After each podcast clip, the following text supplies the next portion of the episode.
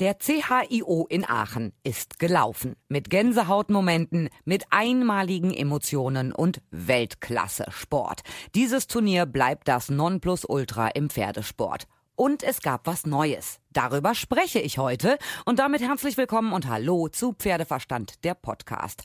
Es gab ja in der Vergangenheit unschöne Bilder auf den Dressurabreiteplätzen auf dem CHIO in Aachen. Im Internet folgten Riesendiskussionen. Man hörte vom Vorwurf des unfairen Abreitens einiger Reiter, Tierquälerei und die Stewards des Internationalen Verbandes FEI, die auf das regelkonforme Reiten achten sollten, die seien nicht präsent genug.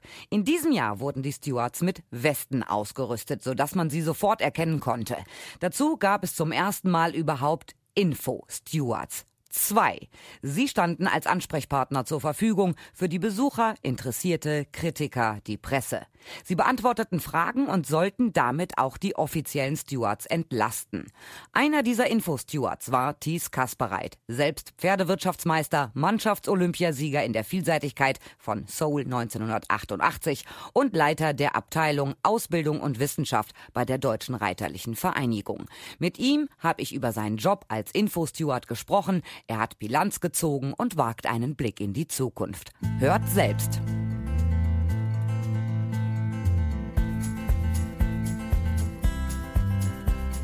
Es ist Tag 1 nach dem CHIO in Aachen. Thies hat jetzt extra für mich Zeit. Was ist denn deine Bilanz vom CHIO Aachen 2019 als Infosteward? Ja, das eine, ist eine recht oder eine sehr positive äh, Bilanz, die ich ziehen könnte. Ich will es noch mal ein klein wenig einordnen. Ähm, es wurden jetzt eben nicht nur Stewards, die FEI-Stewards erkenntlich gemacht durch Westen, ähm, und auch nicht nur, dass wir neue Info-Stewards haben, die wir jetzt in Person wahrgenommen haben, Wolfgang Eckbers und ich, sondern es gab im Vorfeld eben über die ganze Thematik eine intensive Abstimmung mit dem Turnierleiter Herrn Kempermann und den, den Chefstewards und so weiter, zu überlegen, wie gehen wir da dran, was kann man machen. Und die Grundlage eigentlich, die wurde noch früher gelegt, am Anfang des Jahres gab es ein neues Regelwerk. Der FEI, also das internationale Regelwerk, ist jetzt nicht identisch mit unserem, aber sehr, sehr nah dran. Also wir, wir gucken mit gleichen, gleichen Augen drauf. Und das war bisher nicht der Fall. Und das war auch bisher unsere Problematik, dass wir teilweise sagen mussten, ähm, ja, finden wir auch nicht so gut, aber gemäß FEIs Reglement darf man das. Das gibt es nicht mehr. Also das deutsche Reglement war vorher viel strenger als das internationale.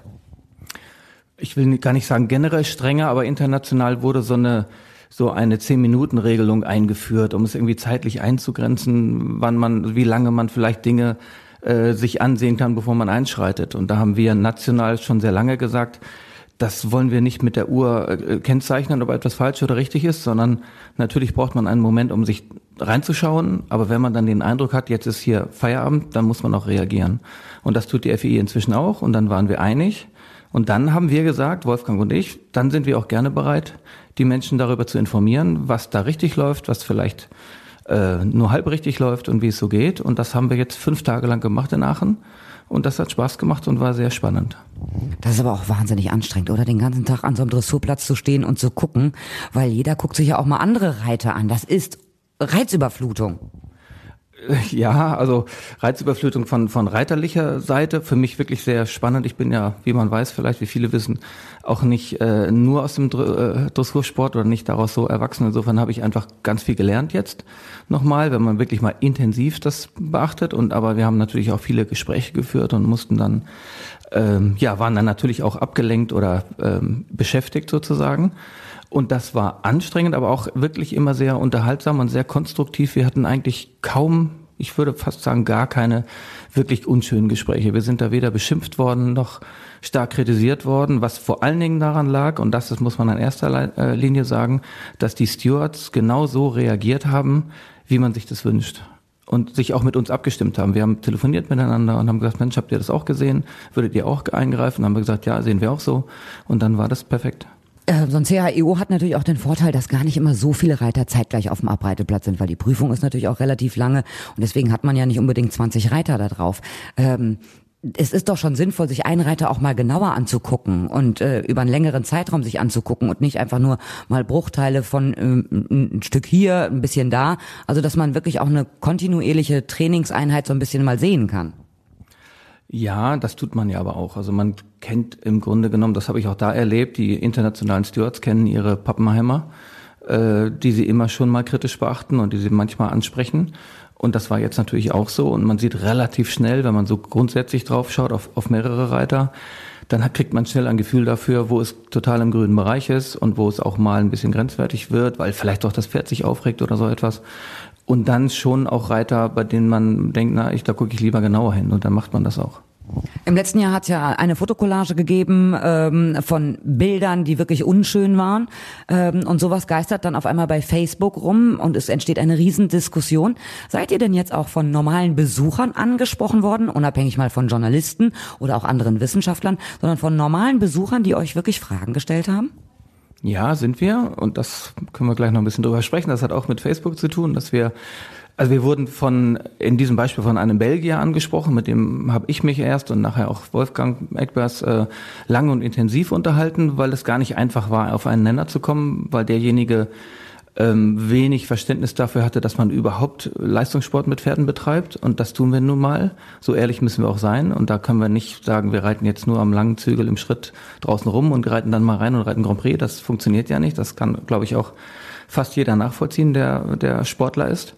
So, insofern mussten wir erstmal einen Nenner finden, äh, dass man, dass das überhaupt erlaubt ist, ein Pferd, äh, wie soll ich sagen, engagiert zu reiten. Das gehört ja nun mal dazu. Nicht umsonst gibt es die Hilfen, die wir haben, die treibenden Hilfen und vielleicht auch mal die Gärte zur Unterstützung, zum Anticken oder so. Das sind Dinge, zu denen wir ja auch stehen. Die wollen wir auch nicht schöner reden, als sie sind. Das ist auch aus unserer Sicht, wenn das alles mit Maß und gut gemacht wird, total in Ordnung. Und das passiert dann ja auch. Wenn ich jetzt aber als Zuschauer das generell ablehne, dann ist es das Gespräch relativ schwierig. Äh, das ging dann aber eigentlich ganz gut. Der kam auch noch mal wieder. Und dann haben wir das nochmal erklärt. Wir haben unseren Kriterienkatalog erklärt, gesagt, wo man das im Internet findet, wo man einen Film findet dazu. Und wir dachten, wir wären äh, ganz gut auseinandergegangen, mussten aber am nächsten Tag äh, feststellen, dass wir auf Facebook dazu einen, ja, ich will nicht sagen Shitstorm, aber zumindest eine sehr unschöne Darstellung wiederbekommen haben, die sich genau auf dieses Gespräch bezog. Das konnte ich eins zu eins eigentlich wieder äh, erkennen.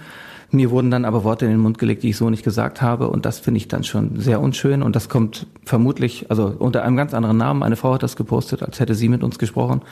Da weiß ich die Geschichte nicht. Entweder hat sie es am Rande miterlebt oder aber dieser Herr war in ihrem Auftrag unterwegs.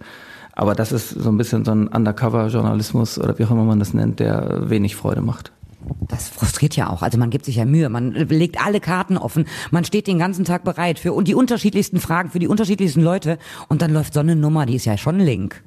Ja, das ist so und das äh, ist bis heute noch so, aber jetzt bin ich froh darüber, dass inzwischen andere, auch Wissenschaftler, äh, schon bestätigt haben, dass sie mit uns wirklich lange gesprochen haben, dass sie lange zugeschaut haben und sehr einverstanden sind mit dem System, nicht immer mit jedem einzelnen Reiten zu 100 Prozent einverstanden sind. Das ging uns ja auch so. Also auch das, wenn ich da zuschaue, finde ich nicht alles toll, aber deswegen ist ja noch nicht eine Grenze überschritten, bei der man eingreifen muss. Das geht ja auch gar nicht. Da reiten Menschen das Turnier ihres Lebens und wollen in Ruhe eine Stunde lang oder eine Dreiviertelstunde lang ihre Pferde vorbereiten. Und da kann nicht jeder mal eben hingehen und sagen, hallo, jetzt äh, hör mal auf. Also das, das muss dann schon so sein, dass wirklich eine Grenze überschritten ist, die greifbar ist. Und die haben wir Gott sei Dank jetzt mit unserem Regelwerk gut definiert. Und wir haben Akzeptanz von den Reitern bekommen. Ich bin speziell auch nochmal, um Beispiel zu nennen, von dem amerikanischen Steven oder Steffen Peters, der ist ursprünglich Deutscher, äh, angesprochen worden. Die fanden das ganz toll. Bestimmt gibt es auch Reiter, die das noch weniger toll finden. Aber das ist ja, liegt ja in der Natur der Sache. Ja, und wenn äh, ich als Zuschauer im Prinzip komplett gegen Pferdesport bin, dann darf ich eigentlich auch nicht zum CHIO. Es ist das Weltfest des Pferdesports. Also dann habe ich da nichts zu suchen. Dann macht es für mich auch den Anschein, ich fahre da extra hin, um ein bisschen Krawall zu machen. Hast du ein positives Beispiel, wer dir unheimlich gut aufgefallen ist, über die ganzen Tage immer total toll mit den Pferden umgegangen ist, toll abgeritten ist? Ja, da gibt's ganz viele positive Beispiele. Das sind ganz sicherlich auch unsere, ja, flächendeckend unsere deutschen Reiter. Die sind seit längerer Zeit schon so. Ich wüsste nicht von einem, der angesprochen worden wäre. Die haben auch mal schlechtere Momente. Ähm, ich kann das mal als Beispiel nennen. Das war in diesem Fall, als wir mit dem Herrn aus Belgien sprachen, wirklich so. Da haben wir Cosmo beobachtet mit Sönke Rotenberger. Und der lud sich draußen in der Vorbereitung ein bisschen auf und sprang die Einer- und Zweierwechsel nicht mehr so richtig und äh, wurde, nicht, dass er sich widersetzt hätte, aber wurde immer nervöser und er bekam sehr viel Druck drauf sozusagen. Also kam mit seinen Zügelhilfen nicht mehr so gut durch. So, dann kommt auch eine Situation vor, die nicht ideal war, aber vom Ansatz her ist gerade der Sönke Rotenberger auch total klassisch unterwegs und eigentlich total mit der richtigen Einstellung unterwegs. Und wenn es mal so Momente gibt, die entweder etwas übereifrig sind oder mit Widerstand mal sind und die sich wieder auflösen und gut auch klassisch richtig gelöst werden, ist es kein Problem. Äh, so, und das ist eigentlich durchgängig bei allen Reitern so gewesen. Auch Ingrid, unsere Vorzeige Top-Reiterin, die das ja wirklich super macht, die hat auch mit ihrem Franziskus schon mal, das ist auch kein einfacher Hengst, das ist auch sehr bekannt in der, in der Szene, den hat sie aber so toll in Gang gebracht, aber auch bei dem musste sie sich mal durchsetzen und macht das dennoch, also äh, konsequent und dennoch positiv. Und das sieht dann auch immer alles wieder gut aus und dann ist das alles akzeptiert. Ehrlich gesagt, am allermeisten beeindruckt hat mich, weil ich nun auch hier für die Richtlinien verantwortlich bin und wir schreiben gerade über die Richtlinien für Fortgeschrittene Band 2, wo eben alle Lektionen bis PF Passage erklärt werden. Ähm, die drin, also zelebriert mit ihrem Trainer Karl Hesters ähm, im Grunde so, wie wir es auch aufschreiben würden. Und das ist schon ziemlich phänomenal. Also nicht jetzt die die also äh, äh, das Gefühl bei der Reiterei, was ich damit meine, sondern mehr diese die Grundphilosophie. Also niemals ein Pferd zu korrigieren, sondern immer, wenn irgendetwas nicht so klappt, und auch bei ihr klappt manchmal irgendetwas nicht, das neu vorzubereiten. Dann wird abgebrochen, neu abgewendet oder auch mal durchpariert. Dann wird neu die Vorbereitung gemacht, weil eigentlich die Ursache immer vor der Lektion ist, die zum Scheitern einer Lektion führt. Und das war so beeindruckend. Und zwar von dem ersten Schrittreiten an bis zum, zur letzten Piaffe war das immer in aller Ruhe, total systematisch und immer nach diesem Schema. Immer bei einem Fehler oder so kurz einmal abbrechen, überlegen, was ging schief, neu vorbereiten und dann richtig machen. Und ich glaube, für die, äh, also für das Verhalten des Pferdes, für, das, für den Lernen, ähm, wie sagt man, das, das Lernverhalten des Pferdes ist das, glaube ich, Gold wert, wenn es im Grunde genommen immer nur das Richtige erlebt. Also wenn es falsch wird, bricht man das ab und macht es wieder richtig. Und dann ist für die, das, das ruht alles so in sich, das war schon beeindruckend. Aber ich will nicht sagen, dass es die einzige ist. Also jetzt, um noch ein Beispiel zu nennen, Dorothee Schneider ist natürlich auch ein Traum. Auch die gibt ehrlich zu, dass sie Schwierigkeiten hat, in, bei diesem anspruchsvollen Reiten ihr Pferd immer wieder an oder vor die Senkrechte zu bekommen mit der Nase. Das ist eine echte Herausforderung und die ist wirklich eine unserer absoluten Top, Top, Top Reitmeisterinnen. Ähm, aber sie sagt eben auch ganz klar, sie möchte ihn schon gerne mit der Nase mehr vorhaben, auch beim Piafieren oder Passagieren. Und das gelingt mal mehr, mal weniger äh, ideal. Aber man sieht, dass sie daran arbeitet und dass sie das immer wieder versucht, genau dahin zu, zu führen und hat ja dann auch mit in der Kür jetzt gestern mit 89 Prozent also eine mega Leistung abgeliefert. Ja, das habe ich gesehen. Also ich glaube, die hat wirklich die Kühe ihres Lebens geritten. Also für mich wäre es auch wirklich schwierig gewesen zu sagen, wer ist jetzt vorne, Isabel Wert oder Dorothee Schneider. Ich hätte da die Entscheidung nicht treffen wollen. Ähm, dann macht es doch auch Spaß, solchen Reitern, wenn das so toll ist und so harmonisch ist, auf dem Abreiteplatz zuzugucken und dann auch mitzufiebern. Auf welchen, wen hättest du vorne gesehen? Ja, nun kenne ich die Hintergründe ziemlich genau. Also das war, äh, glaube ich, absolut richtig, wenn das Regelwerk oder die, die Gewichtung der einzelnen Lektionen so ist, wie sie ist. Und das muss man eben wissen, dass Piaf und Passage und ein paar andere Dinge doppelt gewertet werden. Und äh, Isabel hat natürlich die Wahnsinnserfahrung und dann jetzt auch das Glück mit diesem Pferd, genau das rauszuarbeiten. Also die hat schon auch Höhen und Tiefen insgesamt, aber die Höhen, die auch noch doppelt bewertet werden, die reitet sie mit einer 9 und einer 10. Das sind gerade so die Piaffen-Passagen, Piaff-Pirouette und was es alles gibt in der Kür. Und eine sensationelle Schlusslinie, die hatte sie natürlich auch. Ne? Das war Knaller. Genau, und das machte, glaube ich, jetzt am Ende, also die reiten beide auf sehr, sehr gleichem Niveau, aber das machte am Ende einfach den Unterschied, dass die Lektionen, die nochmal doppelt bewertet werden und dann noch in dieser Qualität, dann kommt man nur schwer dran. Aber ich freue mich wahnsinnig darüber, dass Dorothee im Grunde auf Augenhöhe ist. Und das ist ja auch jetzt auch erst seit einiger Zeit so, dass das immer besser wird und dass die wirklich beide äh, nebeneinander, ja, nebeneinander quasi fast auf gleichem Niveau sind. Und Platz drei ging ja auch noch an Deutschland. Das ist doch dann, wie ist das dann? Was war das für eine Atmosphäre hinter im Stadion? Erster Platz Deutschland, zweiter Platz Deutschland, dritter Platz Deutschland. Ehrlich gesagt empfindet man das gar nicht so sehr, weil dieses Dressurpublikum sehr fair ist. Überhaupt das Aachener Publikum ist dafür sehr bekannt. Und das ist ja ein internationaler Sport und da werden die Amerikaner wie die Iren oder die, was auch immer aus welcher Nation kommen, die werden alle ähnlich bejubelt. Natürlich ein bisschen mehr die Deutschen aber man hatte nicht das Gefühl, dass es da so eine, ja, so eine starke Einseitigkeit gab, sondern die waren einfach, ja, das macht einfach Spaß, dann diese Atmosphäre mitzuerleben und an Spannung nicht zu überbieten. Kommen wir wieder auf äh, die Infosteward zu sprechen. Ich fand, das war ein super Projekt. Die Bilanz, sagst du selber, ist positiv. Man muss den Dialog suchen. Was möchtest du noch loswerden? Ja, nein, ich, nein, ich finde es gut, dass du darauf nochmal eingehst, weil was vielleicht noch nicht so deutlich geworden ist, ist überhaupt die, der Zweck oder die Sinnhaftigkeit oder die Notwendigkeit unserer Aufgabe. Wir haben uns jetzt also fünf Tage da hingestellt und waren quasi durchgängig, immer wenn da Sport lief, waren wir erreichbar und man konnte uns ansprechen. Und das war ein Manko im letzten Jahr äh, und ganz konkretes, dass eine Frau mit irgendeiner Situation ganz unzufrieden war und wollte mit irgendjemandem Verantwortlichen sprechen und hatte keinen Ansprechpartner gefunden, weil alle natürlich zu tun haben und alle ja eingeteilt sind, ihre Aufgaben zu erledigen und da kann man sich dann nicht auch noch ums Publikum kümmern und äh, sozusagen Rede und Antwort stehen. Und wir sind jetzt genau dazu da. Wir haben dann auch die Zeit und die Muße und die, den Background natürlich auch, um ein, auf jede Frage, dass auch jede Frage erlaubt, einzugehen. Und das äh, kam sehr gut an. Wir haben sehr, sehr viel ähm, ja, Dankbarkeit erlebt eigentlich und Zuspruch, dass diese Einrichtung erstmal so gemacht wurde. Ich finde das super. Ich finde das einfach eine tolle Nummer. Ähm, und das natürlich auf dem größten, größten deutschen Turnier. Das CHIO ist was ganz Besonderes. Ähm, Wird es das in Zukunft wieder geben? Ja, das sieht danach aus. Also ich vermute auf jeden Fall im nächsten Jahr und dann wird man mal weiterentwickeln müssen, wie, äh, wie notwendig das in welcher Intensität ist. Ähm, möglicherweise wird das auch auf andere Disziplinen nochmal zu übertragen sein. Da muss sicherlich noch ein längerer Prozess stattfinden, weil dieses, diese Regelwerksangleichung zum Beispiel, die haben wir bisher nur in der Dressur. Die ist im Springen noch nicht so erreicht. Ähm, aber der, die Frage ist schon an uns herangetreten worden. Warum ist dann nicht sowas ähnliches beim Springen? Das war jetzt noch nicht der Fall. Aber man kann das ja schrittweise entwickeln und wird das auch entwickeln. Aber ich halte es für ich glaube, ich darf das sagen. Wir haben die Besprechung natürlich erst in ein paar Wochen, aber ich gehe fest davon aus, dass das in dieser oder ähnlicher Weise nächstes Jahr wieder laufen wird. Könntest du denn auch vorstellen, dass es generell auf größeren deutschen Turnieren Standard wird, dass man Info-Stewards hat mit Leuten, die sich wirklich auskennen, die einfach da parat stehen? Natürlich haben wir in der Bundesrepublik Deutschland so viele Turniere, dass man das nicht auf jedem Turnier machen kann. Aber bei jedem größeren?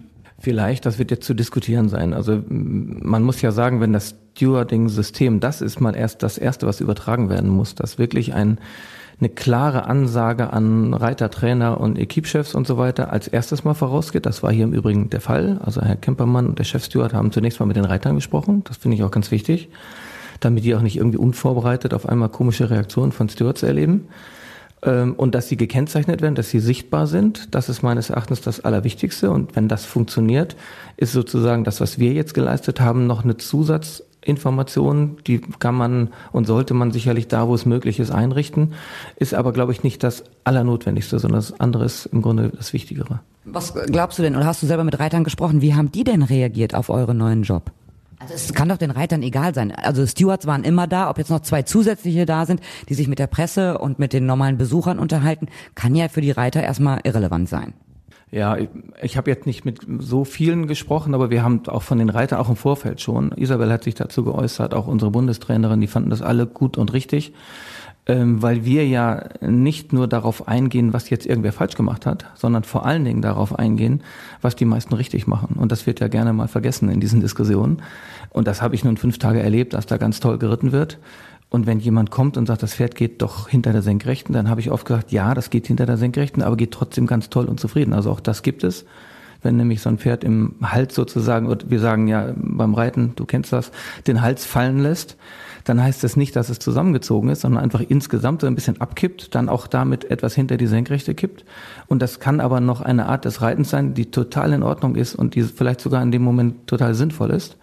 Und das erklären zu können, ist auch schon ein wichtiger Punkt. Und da bin ich auch gerne weiter dabei. Es gab ja immer ganz viele Rollkur-Gegner, die gesagt haben, oh Gott, Rollkur ist das Schlimmste, Schlimmste, Schlimmste. Die Wissenschaft hat ja nun belegt, es ist schädlich fürs Pferd. Diese zehn minuten regel ist natürlich auch ein bisschen schwierig. Also mache ich es neuneinhalb Minuten, komme ich sozusagen sauber raus, aber es ist trotzdem schädlich fürs Pferd. Ist die Rollkur tatsächlich auf den Abreiteplätzen noch so ein großes Thema?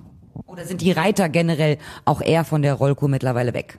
Ja, also es, sie ist kein großes Thema mehr, vielleicht hier und da nochmal ein kleines, aber im Regelwerk, zumindest jetzt, so wie wir es hier gehandhabt haben und wie es äh, geklärt war, gar kein Thema mehr, sondern auf Englisch heißt das ja dann Long, Deep and Round ist noch erlaubt und im Sinne von Dehnungshaltung. Wir würden sagen, ja, also den, Reiten in Dehnungshaltung auch mal tiefer, aber immer noch mit einer gesunden Dehnungshaltung der ganzen Halsmuskulatur, also nicht zusammengezogen und nicht aufgerollt.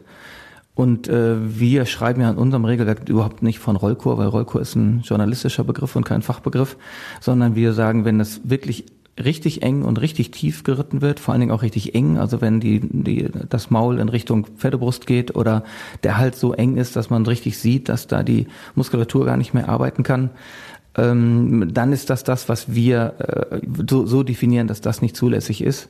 Äh, jedenfalls nicht über einen längeren Zeitraum und da spielen zehn Minuten, also die zehn Minuten Regel spielt da gar keine Rolle, habe ich ja eben schon mal gesagt, sondern das kann auch in kürzerer Zeit schon sein. War, hat jetzt übrigens auch stattgefunden. Ist vielleicht ganz interessant. Also nicht nur ein Reiter wurde angesprochen, der sein Pferd sehr tief eingestellt hat, sondern auch eine Reiterin, die ihr Pferd durchaus oben hat in so einer gewissen Selbsthaltung, aber dauerhaft total eng, also mit total zusammengezogen, würde man jetzt vielleicht so handwerklich sagen. Warum auch immer, vielleicht kam sie nicht durch, vielleicht hat das Pferd sich aufgeladen, aber man sah so, dass zunehmend Spannung aufkam und sie nicht wieder auf dem Weg war, das wieder loszulassen. Und da sind die Stewards da hingegangen. Sie hat sich sogar freundlich dafür bedankt und dann ging es weiter.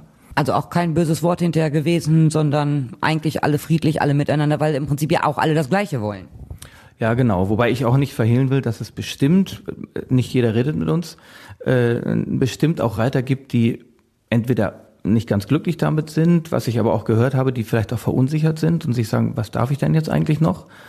Aber für die lohnt es sich, glaube ich, auch einfach mal darüber nachzudenken, was sie da tun, weil äh, sinnvoll ist es sowieso nicht, ein Pferd eng und tief und rückwärts und auf den Kopf zu stellen. Also das äh, macht keinen Sinn, auch wenn das aus Versehen mal passiert, aber es kann man nicht deswegen nicht rechtfertigen.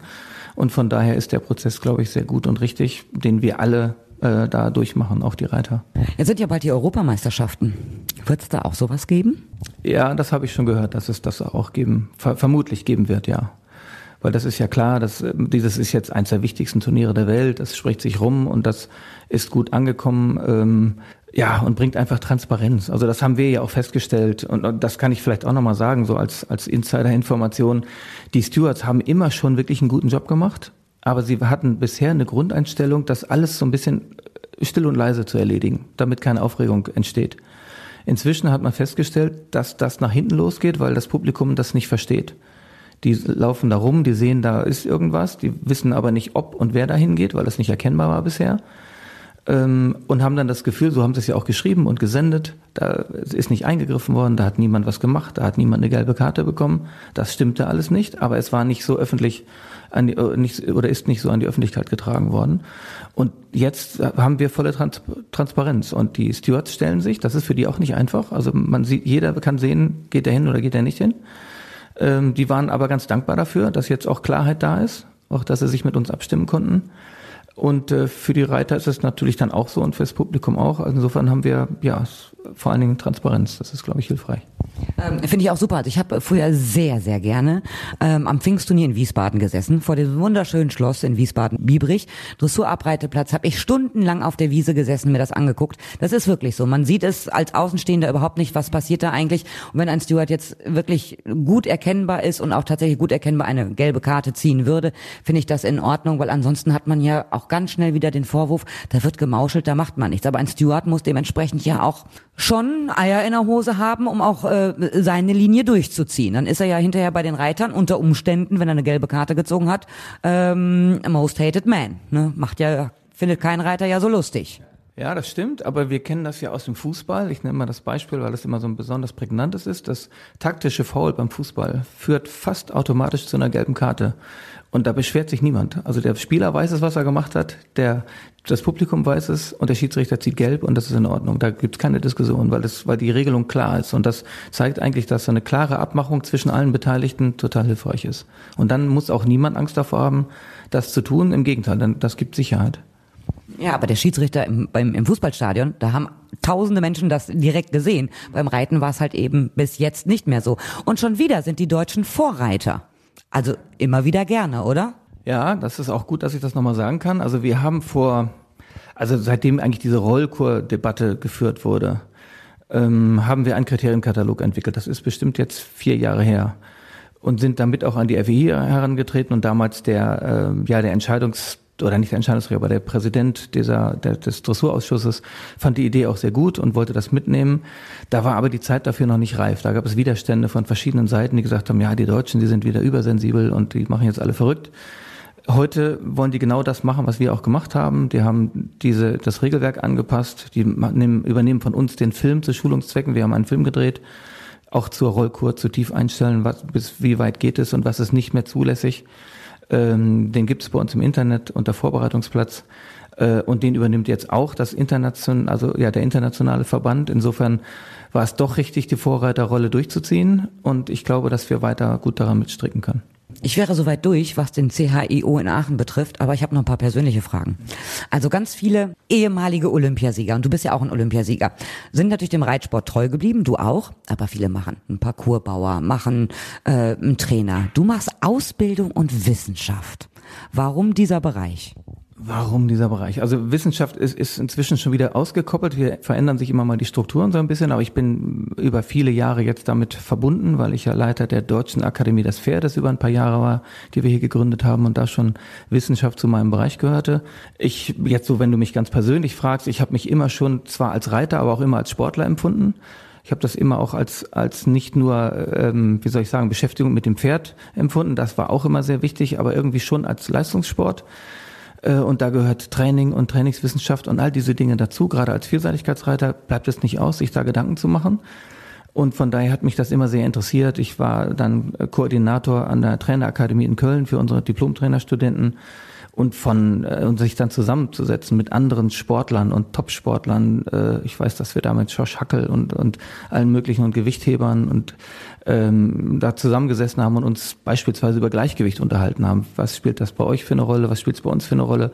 Können wir voneinander lernen und so weiter? Insofern, das ist der Teil, der unwahrscheinlich interessant ist, der auch immer noch für meinen Bereich Ausbildung hier relevant ist. Wir schreiben gerade eben an den Richtlinien für Fortgeschrittene. Auch da spielt Trainingswissenschaft, Trainingslehre, und die richtige Systematik des Trainings natürlich eine große Rolle. Also deswegen dieser Background. Und da ich nicht nur im Sport geritten habe, sondern eben auch als Pferdewirtschaftsmeister eine, naja, fundierte Berufsausbildung habe, ähm, hat mich eigentlich immer schon auch das interessiert, ähm, das Wissen weiterzugeben und das mit weiterzuentwickeln. Ich hatte mit Martin Plewa sicherlich und vielen anderen Trainern große Lehrmeister, die mich da auch, auch darin unterstützt haben, wirklich die Reitlehre nicht nur irgendwo nachzulesen, sondern irgendwann auch zu verinnerlichen und diese auch weitergeben zu können. Und so habe ich ja dann auch richtig Band 1 nachher federführend mit überarbeitet und jetzt sind wir an dem nächsten Werk.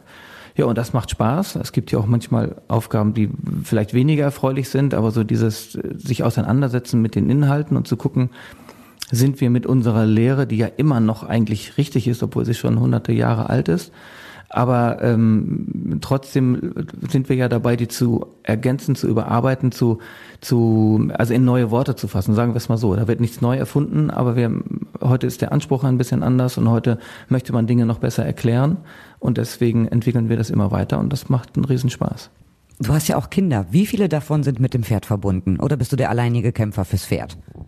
Ja, das ist eine interessante Frage. Also wir haben ja zwei Jungs, die schon 20 und 17 sind und die sind im Hauptberuf sozusagen sportlich gesehen Fußballer und nicht Reiter. Aber einer davon hat schon großes Interesse am Reitsport. Der wäre jetzt auch sehr gerne mit nach Aachen gefahren, hat sich sehr, sehr geärgert, dass das nicht passte und nicht ging. Der hilft ja auch beim Bundeschampionat gerne mit, äh, sind aber beide nicht Reiter geworden, äh, aus unterschiedlichen Gründen. Der eine, weil es insgesamt vielleicht nicht so seins war, der andere, weil er einfach ganz andere Talente hatte und dann erfolgreich im Fußball und solchen Dingen war. Ähm, aber unsere Tochter, die jetzt in wenigen Tagen zwölf wird, die reitet und voltigiert beides auf Augenhöhe sozusagen. Das ist ein interessanter Wettbewerb, der da stattfindet zwischen den Disziplinen, weil das Reiten ist natürlich noch eine engere Bindung an so ein Pony. Das ist total wichtig und sehr, sehr ja, äh, hoch aufgehängt. Aber das Voltigieren hat nochmal wieder einen, das habe ich jetzt auch erst so richtig kennengelernt, einen unwahrscheinlich positiven Gruppeneffekt. Also die haben eine unschlagbare Gruppendynamik und insofern macht sie jetzt gerne auch immer noch beides, solange sie irgendwie kann. Und sie ist mit meiner Frau eine Woche vorher nach Aachen gefahren und da haben sie sich Voltigieren angesehen und damit gefiebert und mitgejubelt. Und ja, das ist die Verbindung. Also auch die Voltigierwettbewerbe äh, in Aachen sind sensationell, habe ich damals auch gesehen. Ich war live dabei, wie Kai Vorberg damals gewonnen hat. Ist schon ein ganz großes Kino. Ähm, Ich habe deine Familie und dich mal gesehen in, in Warendorf äh, auf einer Kirmes. Ich fand das total niedlich. Deine beiden Söhne waren noch sehr, sehr klein und die hatten damals schon Fußballtrikots an. Äh, der eine hatte das von Ronaldo an und der andere von Ronaldinho. Und da musste ich so lachen. Und das habe ich immer noch im Hinterkopf. Ähm, wenn deine Tochter ja gerade zwölf ist und reitet und voltigiert, was würdest du sagen als selber Profireiter, als einer, der sich wirklich auskennt mit der Thematik wie kaum ein anderer?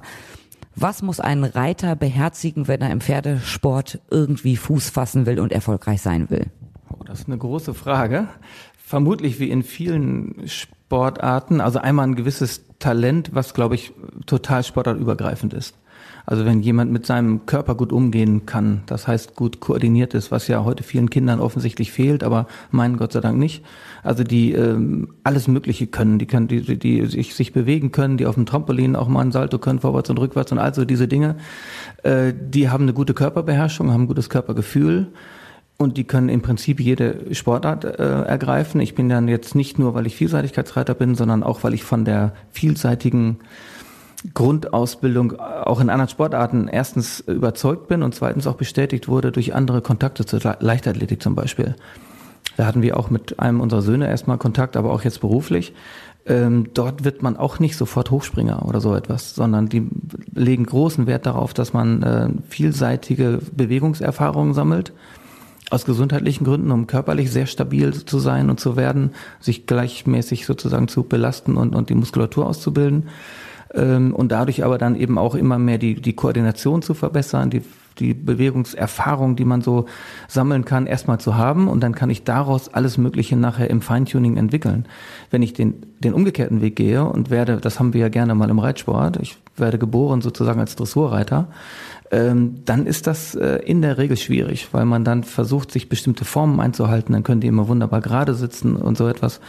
Aber um wirklich Bewegungsgefühl zu, zu bekommen, und das ist nachher das, was die, die wirkliche Fähigkeit eines Reiters ausmacht, auf sein Pferd, auf sein Pferd einzugehen, zu fühlen, wann das Pferd locker im Rücken ist und wann es schwingt und so weiter und wieder loszulassen. Das hat nichts mit Formen zu tun, sondern mit einem Körpergefühl zu tun. Und das muss man eben möglichst fördern und darauf legen wir sehr viel Wert. Und ähm, das, das ist auch so ein bisschen im Umbruch, glaube ich. Äh, da war früher noch der Unterricht in den Reitvereinen noch sehr stark formgeprägt. Ich finde, es ist immer noch wichtig, dass man einen guten Sitz hat. Aber es ist schon mindestens genauso wichtig, dass man losgelassen und ausbalanciert ist und dann daraus die Form entwickelt und nicht umgekehrt. Thies, ich sage vielen herzlichen Dank, dass du Zeit für mich hattest. Vielen, vielen Dank. Und dann drücke ich uns die Daumen, dass das mit dem deutschen Reitsport bei den Europameisterschaften in ja gut vier Wochen äh, genauso gut weitergeht wie jetzt in Aachen. Ja, vielen Dank fürs Gespräch, sehr gerne.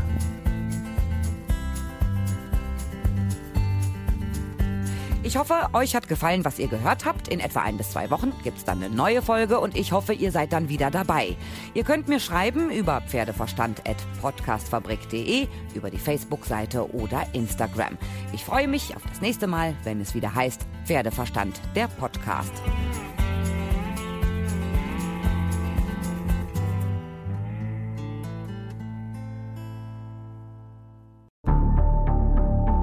Wie lange kann ein Mörder sein dunkles Geheimnis bewahren? Wann bekommen die Angehörigen Gewissheit und die Opfer Gerechtigkeit?